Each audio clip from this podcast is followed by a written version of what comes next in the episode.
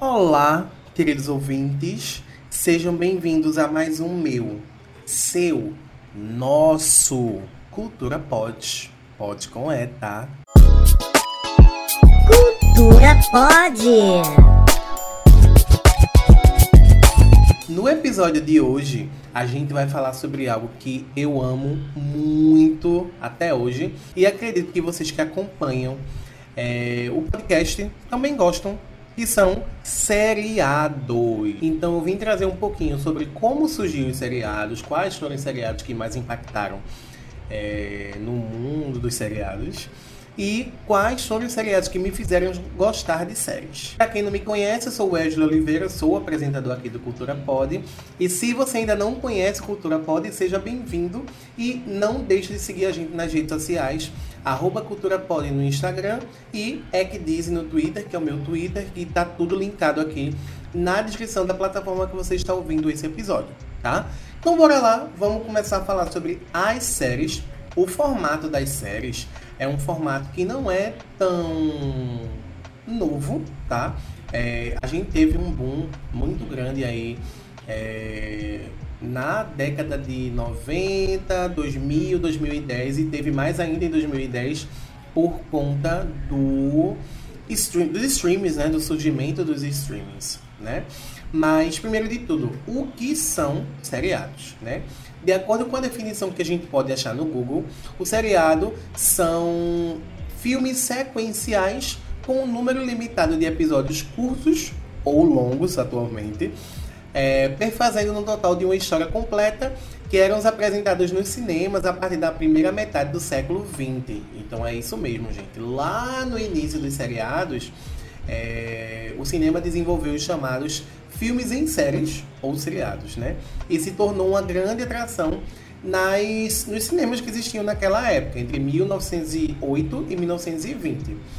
É, era uma criação que ainda estava atrelada ao cinema, porque eram fascículos que eram quinzenais, com histórias policiais, aventuras, e que se popularizou bastante na França naquela época, né? Um dos seriados mais famosos daquela época que levavam as pessoas a irem para os cinemas assistirem era Sherlock Holmes, tinha séries policiais como Nick Carter, que eram os heróis dos detetives. Então, assim, eram coisas que teriam um, um, um ganchinho ali que faziam as pessoas voltarem para o cinema para assistir o próximo episódio, né? O maior de todos da época, ali nos anos 1913, foi Fantomas, do diretor Louis Foulot, que é adaptado do folhetim de Pierre Sauvestre e Marcel Alain. Para quem não sabe, o folhetim é, são pequenos é, fascículos, né, pequenos livrinhos, pequenos livrinhos que existiam, que as pessoas adaptavam isso para as séries, né? E aí, é, o primeiro filme série a chegar nos Estados Unidos, porque a gente sabe que tudo só começa a surgir quando você chega nos Estados Unidos, aparentemente, foi What Happened to Mary, né? Que era uma produção dos Edison Studios Company e da revista The Ladies World, tá? Esse é considerado o primeiro seriado americano, estadunidense, americano, que eu sou americano, estadunidense, tá? Os seriados comumente eram acompanhados, enquanto veiculavam nos cinemas, pela mesma história em capítulos nos jornais. Então a gente tinha esse universo compartilhado aí entre os jornais e o cinema, e o que passava lá no cinema também tinha nos folhetins impressos, tá? E a partir daí foi surgindo muito vários outros, foi se popularizando em outros países como Itália, Inglaterra, Espanha, e foi chegando é, outras inspirações de série, outros formatos de séries até inclusive no Brasil, que chegou nas salas de cinema até o início dos anos 60, né? Eram muito comuns aqui no Brasil a gente ter é, um episódio seriado por semana em sessões de cinema, tá? E era de vários gêneros diferentes, né? Tinha os westerns, westerns, que eram a maioria, mas também tinha drama, ficção científica, espionagem, enfim tá? Então, esses foram alguns dos seriados que surgiram lá naquela época. E aí, Os seriados também acompanharam toda a evolução do cinema, que eu conversei um pouquinho com vocês lá no episódio, o episódio anterior que foi do filme de terror, quando a gente falou um pouquinho sobre a questão do surgimento do cinema e tudo mais. Então, se você não ouviu, corre lá para ouvir também para poder falar, é, para você entender um pouquinho como é que surgiu o cinema, tá?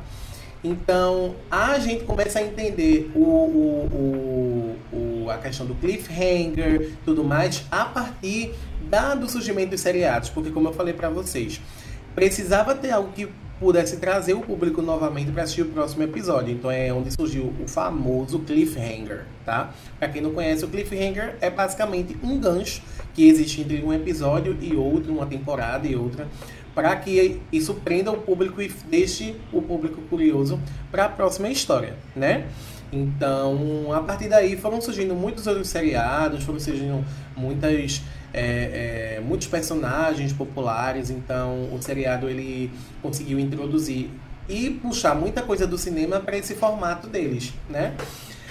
E existiam vários estudos que produziam é, seriados, mas o estúdio que ficou mais famoso por produzi-los era a Universal Pictures, né, que começou a sua produção lá, lá em 1914 com Lucille Love, Girls of Mystery, e foi produzindo até os anos de 1940 e foi também levando para os Estados Unidos, né? Como eu falei para vocês, que se popularizou cada vez mais quando chega nos Estados Unidos, tá?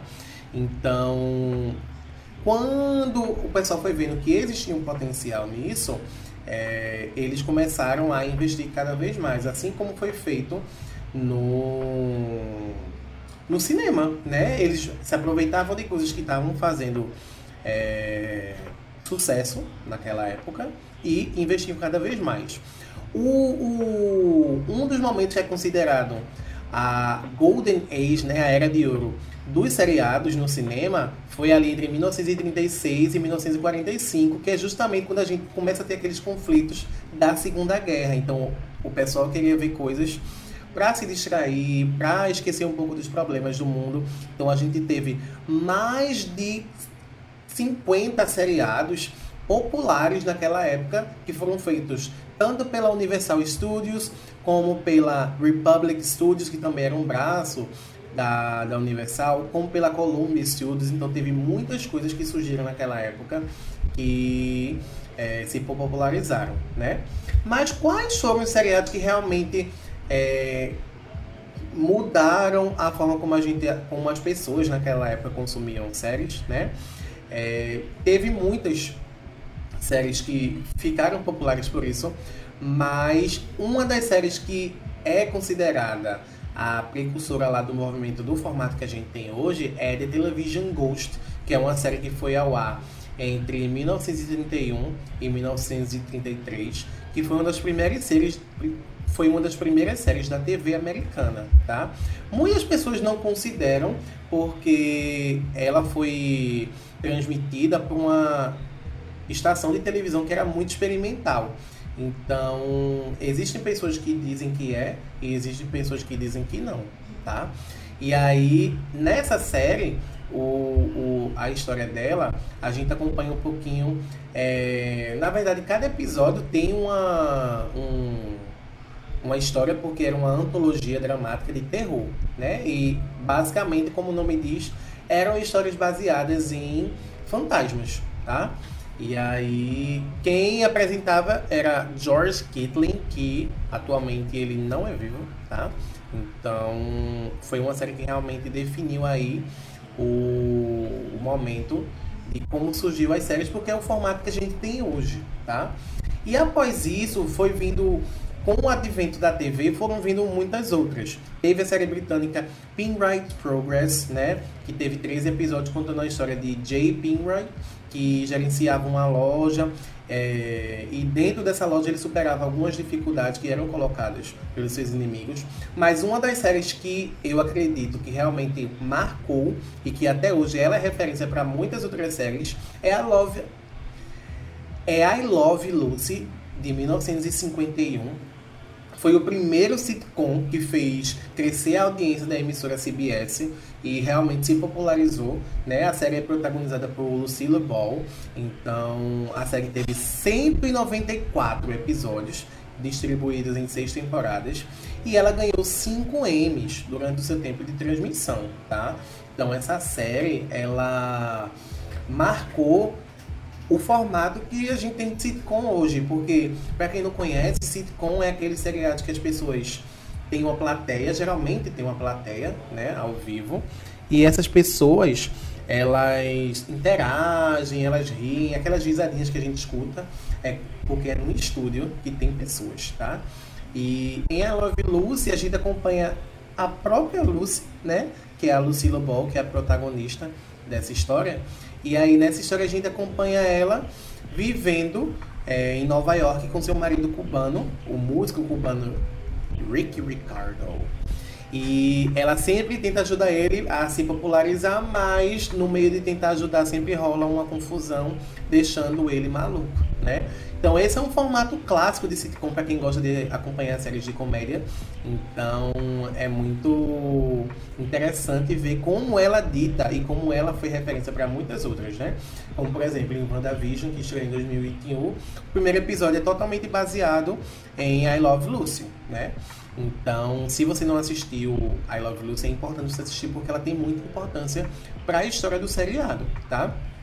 E aí, depois disso, foram surgindo outras séries, como As Aventuras de Rintintin, 1954, A Feiticeira, que também já virou filme, inclusive, com a Nicole Kidman, a família Adams, que até hoje é um, um, uma história viva, né, para todo mundo com seus spin-offs, com filmes, Star Trek, Família Dinossauro. Então são séries que realmente ao longo do tempo marcaram o, o formato que a gente tem hoje. E a partir daí, a gente foi descobrindo outras séries, foram surgindo outras séries que marcaram, que foram turning points, né, pontos de virada-chave para a história dos seriados. E já que a gente está falando sobre séries importantes, a gente não pode deixar de mencionar algumas séries que foram importantes para a história do seriado, para séries séries que mudaram a forma da gente consumir, a forma da gente enxergar as séries. Uma das séries que me vem na cabeça é Profissão Perigo, né, que que é a versão em português de MacGyver. MacGyver até hoje é mencionado em alguns lugares, em alguns, algumas falas, né? Ah, você é o MacGyver, você consegue fazer tudo. Porque foi uma das séries que fez as pessoas, as famílias, na verdade, sentarem e assistir. E ela tem um, um, uma fórmula que pode ser feita de vários, vários, dentro de várias histórias, né? O MacGyver é um agente secreto altamente inteligente que, que prefere resolver os conflitos sem violência ele nunca está armado e derrota o inimigo com seu vasto conhecimento científico. Então, ele nunca usava arma, mas ele tinha formas de fazer com que o seu inimigo fosse derrotado. Então, isso pegou a, a série assim e se popularizou bastante entre as famílias e é uma série muito interessante, principalmente para o pessoal que é dos Estados Unidos, porque é uma série que é 100% americana, gente. É uma série 100% americana, pelo amor de Deus. E aí eu mencionei para vocês também I Love Lucy, né, a importância do I Love Lucy, mas teve uma sitcom que até hoje a Warner Bros. ela é aquele meme Hello Sunshine que o que ela puder fazer para tirar de dinheiro ela vai fazer, que é Friends. Eu particularmente é uma série que eu assisti bastante, eu assisti ela acho que umas duas vezes toda. É uma série que eu tenho alguns episódios preferidos e que vez ou outra eu volto lá para assistir. E Friends realmente foi uma série que mudou a forma das pessoas assistirem série. Foi uma série muito popular e é uma série dos anos 90 que até hoje várias gerações é, assistem, né? É, sábado mesmo eu estava com uma, conversando com uma mãe lá no trabalho. Ela é uma mãe da época do Backstreet Boys, a filha dela é dessa geração Y, Z, sei lá. E as duas amam o, o Friends. Então, assim, é uma série que quebra barreiras de tempo, né? Quebrou. E principalmente agora com o HBO Max, a gente vai falar um pouquinho mais na frente, que resgatou algumas dessas séries que foram populares, com especiais e tudo mais. É... Tá muito vivo por aí, né? Pra quem não conhece Friends, se você viveu dentro de um de uma caverna nesses últimos 30 anos, Friends é uma série que a gente acompanha seis amigos que moram em Nova York e basicamente a gente acompanha as aventuras deles sendo adultos naquela época, sabe? Hoje eu consigo me relacionar muito mais com algumas coisas que acontecem em Friends do que quando eu assistia há 10 anos atrás. Mas é uma série que me fez aprender muito inglês e é uma série muito citada por professores de inglês para você aprender inglês, porque é o Real Authentic English que a gente diz, né? O, é o inglês real e autêntico. Então, tem muitas expressões que a gente pode usar para aprender. Eu, particularmente, nas minhas aulas, eu uso alguns vídeos de Friends para poder ensinar porque eles usam muitas estruturas que a gente gosta de usar para ensinar, né? E é uma série muito engraçada. Não é tem é uma sitcom, então tem aquele aquela aquele track de risadinha, as pessoas rindo e tal. Tem gente que não gosta, eu particularmente gosto muito, tá? Então, se você curte aí, eu recomendo. E já que a gente tá falando sobre séries que mudaram a forma de ser é, das pessoas consumirem séries, não podia não mencionar Lost. Eu, particularmente, nunca assisti Lost. Eu tenho vontade de fazer uma maratonazinha de Lost para poder assistir e entender o surto que foi essa série. É, essa série ela realmente criou a cultura do fandom. Eu acho que pode dizer que ela criou a cultura do fandom, porque Lost veio numa época que estava o advento lá da internet com os fóruns de fãs e tudo mais, e existiam. É, foi quando começou a questão de teorizar o que é que seria é, de spoilers, de teorias e tudo mais, a gente pode dizer que esse, esse, esse legado que existe hoje de fãs teorizando sobre como vai ser tal, tal lugar, tal episódio, tal coisa, veio com Lost, tá? É, Lost é uma série criada por J.J. Abrams, Damon Lindelof, Jeffrey Lieber, então assim, são pessoas que fazem séries muito boas, tá? Que J.J. Abrams, por exemplo, tem alguns filmes dele que eu não gosto muito, mas ele faz um filme bem legalzinho. Ele fez Cloverfield Monstro, que é muito bom. Tem o Damon Lindelof, que fez a, a série do Watchmen, que é incrível. Então, assim, são pessoas que botam pra fuder nas séries, tá? E para quem não conhece Lost, o, o, no Lost a gente acompanha sobreviventes de um voo que estava milhas fora do curso e eles caem em uma ilha que tem um, um sistema de segurança monstruoso. Né? Então a gente acompanha esse grupo de, de pessoas tentando sobreviver nessa ilha. Tá? Então foram quatro temporadas, se eu não me engano. Foram seis temporadas de Lost. O final, muita gente fala que é bem polêmico. Eu não lembro muito bem sobre o final e eu não quero ver porque eu quero assistir. Mas muita gente fala que o final foi bem polêmico, né? Mas é uma série que viveu aí seis temporadas e era uma época que tinha muitas séries populares ali, muitas séries adolescentes, como Gilmore Girls, é, DOC, aquelas é, Dawson's Creek, e é uma série que pegou o público inteiro de uma forma que até hoje, é, vamos lá, vou ali, vou lá e as pessoas me ensinam Lost, né? Então é uma série que realmente mudou a forma da gente consumir seriados, tá?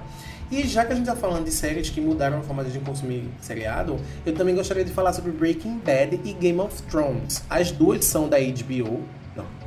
Eu gostaria de falar aqui sobre Breaking Bad, que é uma série que ela estourou praticamente aí lá no início dos anos 2010, porque foi quando o pessoal começou a ver a qualidade dessa série, porque a primeira temporada, como ela foi afetada pela greve dos roteiristas lá em 2000, 2007, 2008, a primeira temporada não chama tanta atenção, mas da segunda em diante, caralho, que série.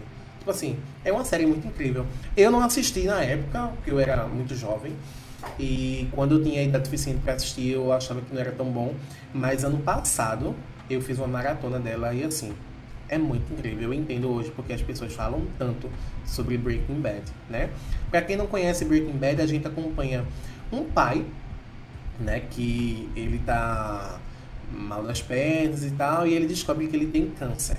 Então ele sabe que assim não tem condições de arcar com o tratamento e ele decide vender drogas, basicamente, né? Metafetamina. E aí, minha gente, a, a história escalona de uma forma que cada vez mais, cada temporada vai aumentando que você não consegue entender como é que chegou lá, sabe?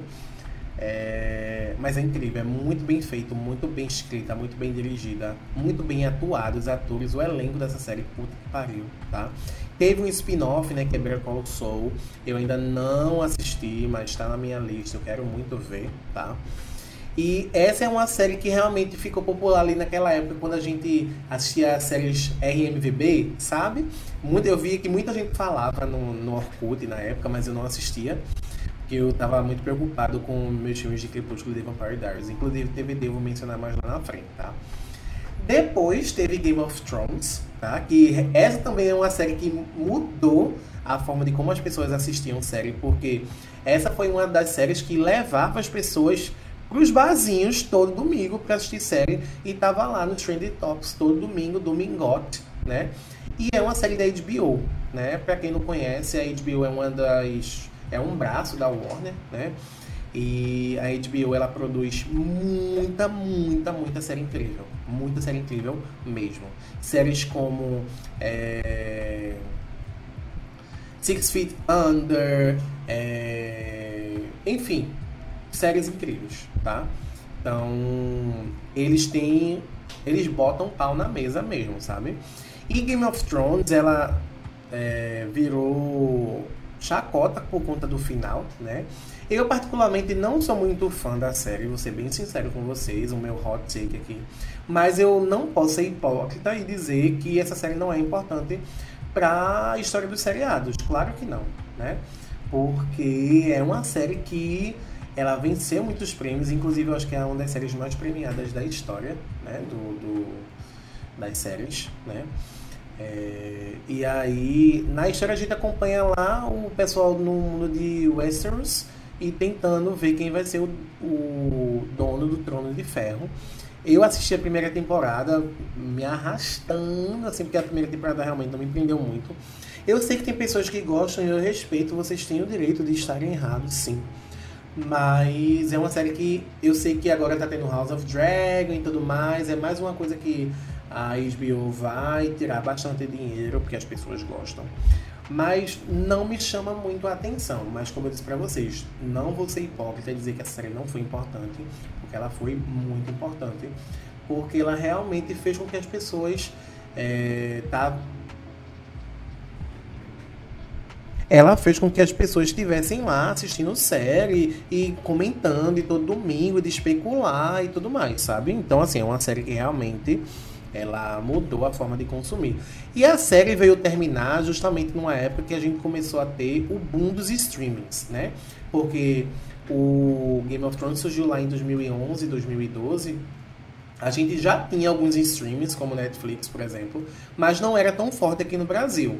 E o que foi que fez o, o a Netflix ficar forte foi House of Cards, Orange is the New Black e Stranger Things. Foram três séries que foram importantíssimas para o advento dos streamings, principalmente da Netflix, né?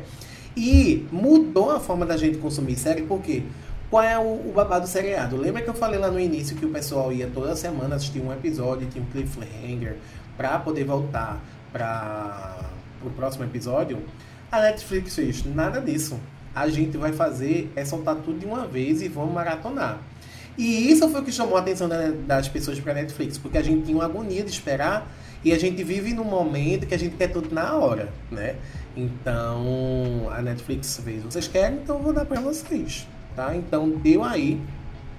Faz, é, eu acho que nessa época foi como a gente com, começou a, a, ter a questão da maratona, né? De se popularizar o binge watch, porque já que tinham 10, 15 episódios para você assistir, as pessoas maratonavam, né? E assistia tudo de uma vez. E foi quando realmente começou a surgir a questão dos spoilers. Já existiam antes, mas tipo, de você ter cuidado com os spoilers, porque teve pessoas que assistiram antes de você e você podia, poder, e você podia pegar spoiler naquilo e tal.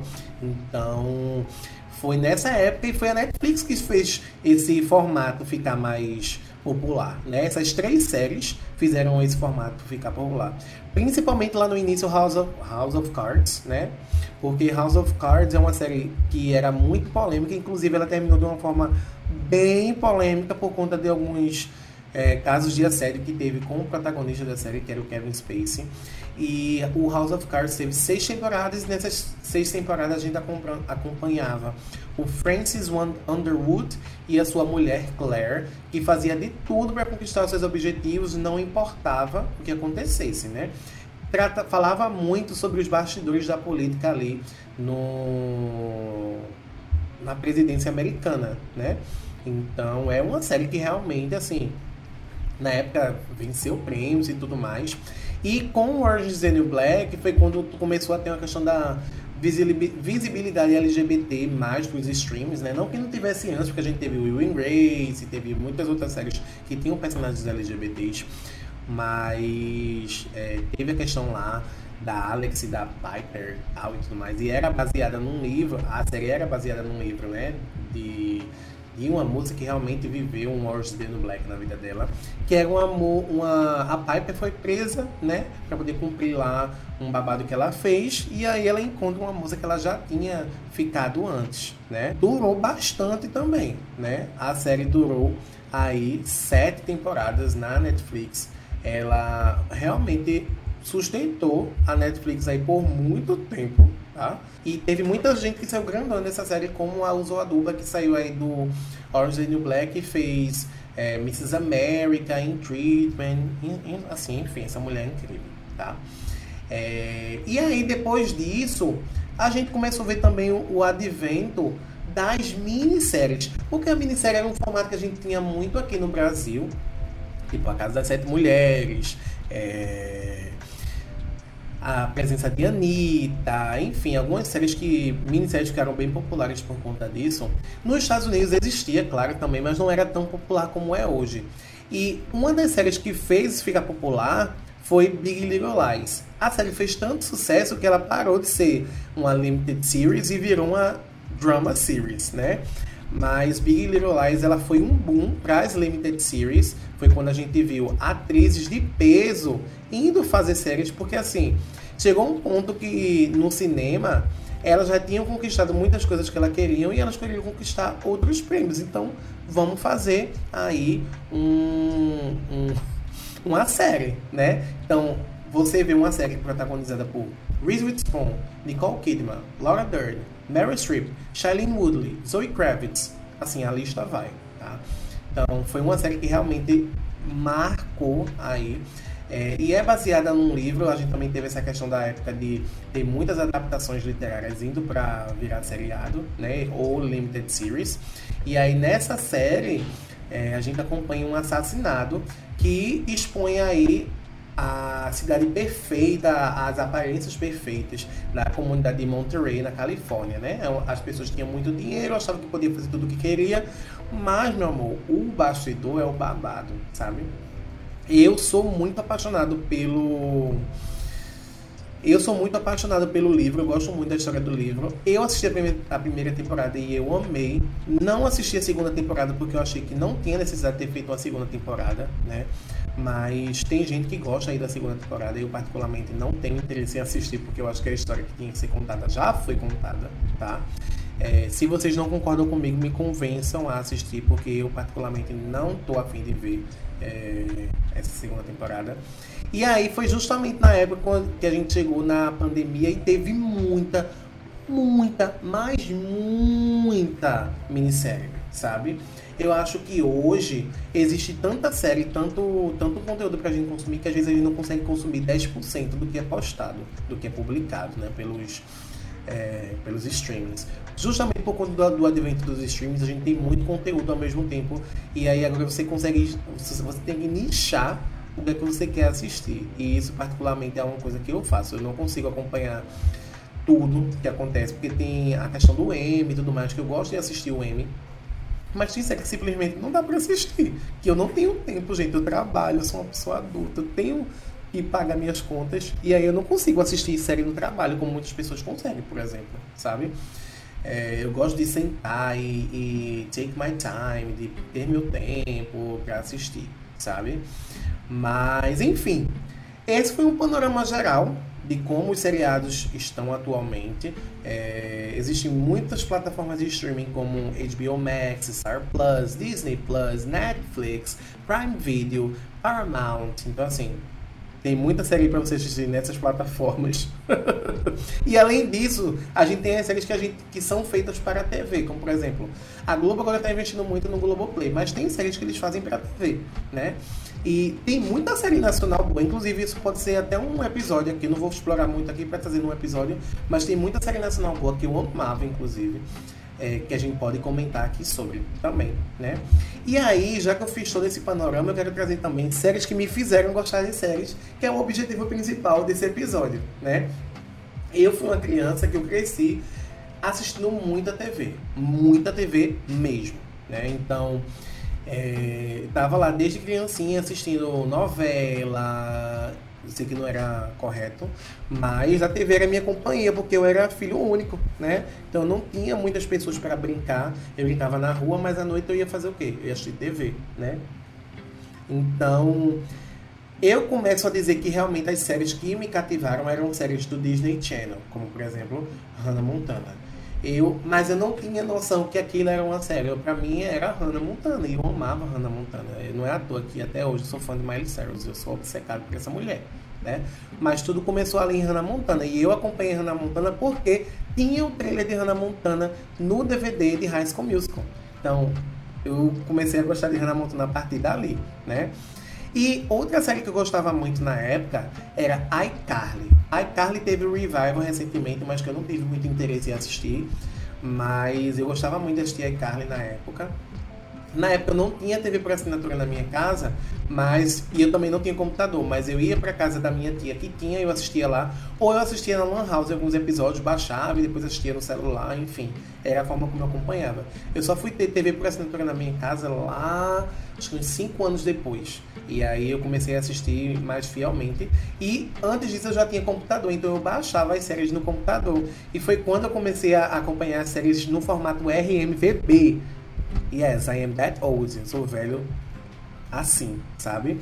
É, que era aquela, aquele formato que a qualidade era bem baixa para poder é, baixar mais rápido e tudo mais.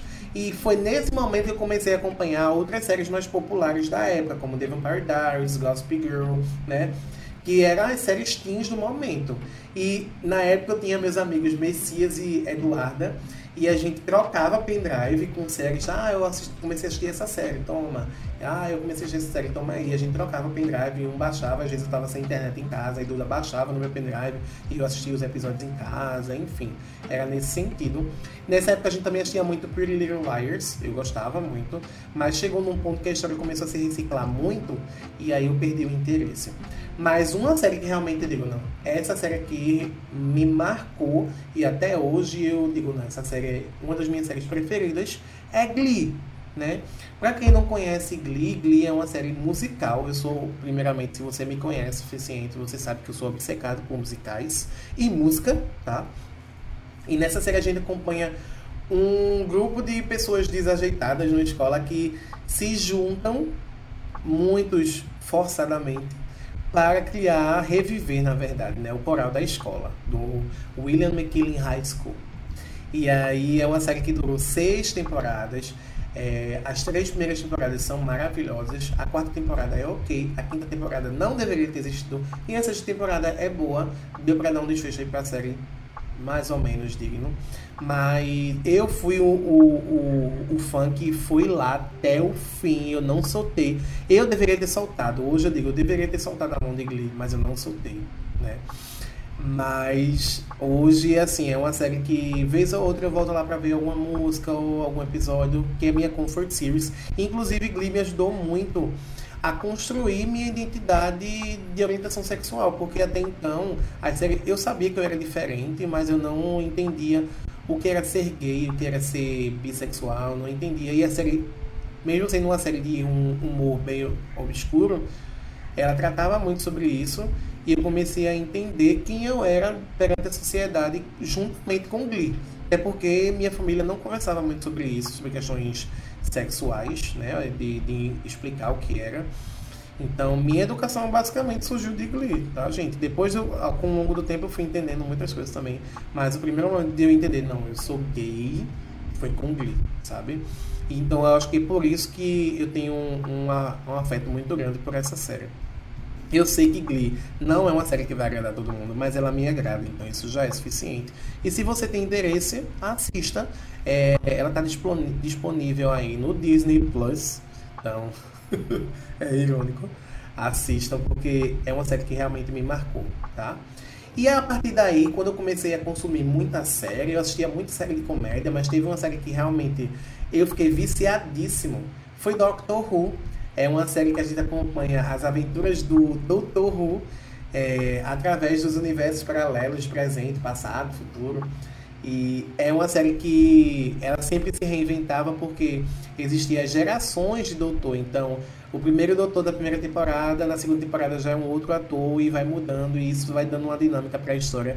E eles fazem, revisitam algumas histórias que já foram ditas no passado de uma forma muito inteligente. Eu parei a, a, série lá na sétima temporada, eu pretendo voltar, porque é uma série muito boa, e principalmente agora que a gente vai ter um novo doutor, vai ter uma nova história. Eu tô bem curioso para ver o que, é que eles vão fazer. E naquela mesma época eu comecei a assistir Orphan Black. Esse foi um período que eu estava saindo do ensino médio e é, quando eu saí do ensino médio, minha faculdade foi segunda entrada. Então, eu passei seis meses em casa sem fazer muita coisa e eu ia assistir série. Então, eu acompanhava Orphan Black fielmente, tá? Eu fiz maratonas de Doctor Who e The Big Bang Theory na época, porque eu não tinha muita coisa para fazer mesmo. e Orphan Black, para quem não sabe, a gente acompanha a história de uma moça que ela vai certo dia lá no, no metrô e ela vê uma mulher exatamente igual a ela morrendo, se jogando na frente do trem. E ela quer entender quem é aquela mulher, né? E aí é onde tudo começa a desenrolar. Orphan Moleque também é uma série que teve cinco temporadas. Deixa eu confirmar aqui. Orphan Black.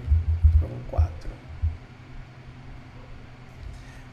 Teve cinco temporadas e eu acredito que as primeiras temporadas foram massas. A lá, ainda bem que terminou na quinta temporada, porque estava chegando no ponto que não tinha muito para onde ir. Mas eu gosto muito dessa série, inclusive quero revisitar ela qualquer dia desse, porque é muito boa.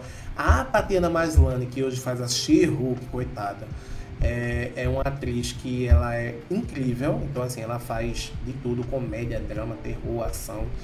E nessa série ela conseguia entregar vários personagens de nuances diferentes, de formas diferentes, que você esquecia que era a mesma atriz, sabe? Ela é muito talentosa, muito talentosa mesmo. Então vale muito a pena assistir também. E a última série que eu quero citar aqui é uma série que eu acompanhei, eu maratonei ela depois de muito tempo, que foi Gilmore Girls. Gilmore Girls é uma série lá dos anos 2000, tá? É uma série que a gente acompanha uma mãe e uma filha, tanto é que o título em português é Tal Mãe, Tal Filha, Gilmore Girls, Tal Mãe, Tal Filha. E é uma série que foi revivida pela Netflix, porque teve esse movimento também da Netflix pegar algumas séries que eram muito populares, comprar os direitos e fazer tipo revival delas. E Gilmore Girls foi uma dessas séries.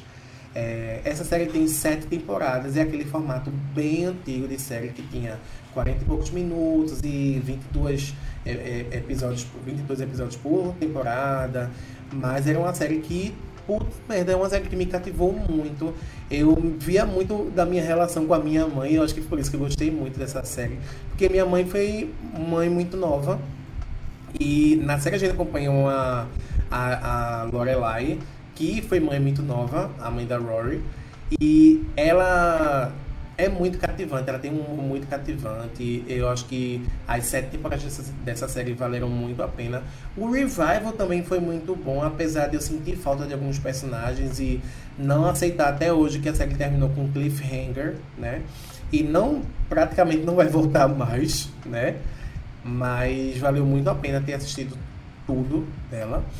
E eu recomendo muito essa série. E aí, nessa história, a gente acompanha a relação dessa mãe e dessa filha dentro dessa cidade que é Stars Hollow, né? O Stars Hollow é uma cidade que, assim, é, ela é uma própria, uma própria entidade, assim, eu posso dizer.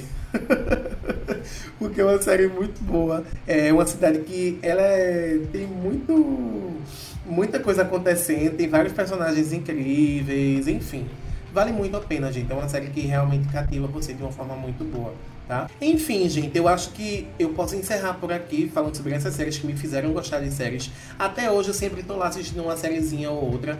Eu, particularmente, hoje não tenho uma série que está me deixando viciado, porque faz um tempo já que eu não consigo sentar para assistir uma série do início ao fim. A última série que eu lembro de ter assistido foi Os Horrores de Dolores Roach e é uma série muito boa da Prime Video, por favor, assistam, tá? Mas faz um tempinho já que ela saiu. Ultimamente eu tenho assistido muitas séries pra ficar relaxado e não pensar muito, como o Family Guy, por exemplo, que geralmente eu assisto com, com Gabriel.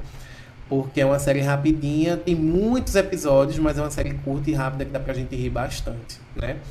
E me digam vocês aí quais foram as séries que fizeram vocês gostar de séries, tá? No Spotify, quem estiver ouvindo, vai ter uma caixinha de perguntas para vocês responderem isso. Para quem estiver ouvindo em outra plataforma, pode deixar lá nas redes sociais, tanto no Twitter como no Instagram, que eu mencionei anteriormente, para a gente comentar. Eu amo muito ter essa interação com vocês. E eu vou encerrar o episódio por aqui. Eu espero que vocês tenham gostado de descobrir um pouquinho como surgiram as séries e de descobrir um pouquinho dos meus gêneros preferidos e das séries que eu gosto. Eu gosto muito de trazer um pouquinho da minha realidade para vocês. E é isso. Não se esqueçam de acompanhar o Cultura Pod nas redes sociais, tá? E a gente se vê na semana que vem com mais um episódio para vocês aí, ok? Beijos e até mais!